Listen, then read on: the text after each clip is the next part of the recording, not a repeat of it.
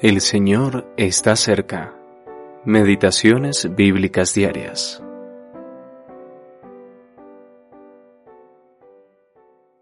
Cuando Cristo, vuestra vida, se manifieste, entonces vosotros también seréis manifestados con Él en gloria.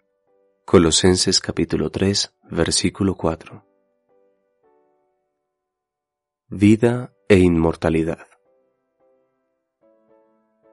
El pretendido conocimiento del hombre, que se jacta de humanismo, al negar su caída inicial en el jardín del Edén, queda totalmente aniquilado por la grandeza de esta verdad de que hay un hombre resucitado.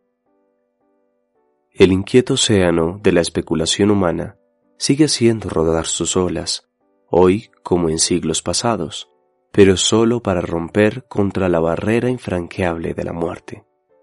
Oh sabiduría del hombre, hasta aquí llegarás, y no pasarás adelante, y ahí parará el orgullo de tus olas. Job capítulo 38, versículo 11. El Evangelio, las buenas nuevas, es que aquel que fue crucificado ha resucitado de entre los muertos, es poder de Dios para salvación. La locura de la predicación, Primera de Corintios capítulo 1 versículo 21, del hombre crucificado es el medio que Dios utiliza para salvar a los que creen. Es de su muerte que ha surgido nuestra vida y vivimos en el poder de su resurrección. Por lo tanto, la vida del cristiano está en Cristo, que ha resucitado de entre los muertos. Por la acción del Espíritu de Dios en él, el cristiano conoce lo que pertenece a la vida y a la inmortalidad, las cuales han sido reveladas por medio del Evangelio.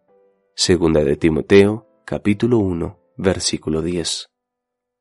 Las buenas nuevas de Dios nos traen una nueva vida, la vida eterna, por medio de la muerte de su Hijo, y la incorruptibilidad, una nueva creación en el poder de la resurrección de su Hijo.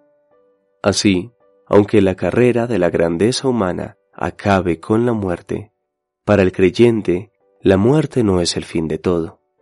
En realidad es una espera con Jesús hasta que amanezca la mañana de la resurrección, cuando los cuerpos de todos los creyentes dormidos despierten para estar con Cristo en la gloria. Entonces la nueva creación, de la que ya forman parte los que son de Cristo, se verá en su perfección. La vida en Cristo resucitado es nuestra parte presente. La inmortalidad y el ser hechos semejantes a Él es nuestra parte futura. En Cristo, el primogénito de entre los muertos, poseemos la nueva vida y esperamos la plena gloria de la nueva creación. H. F. Witherby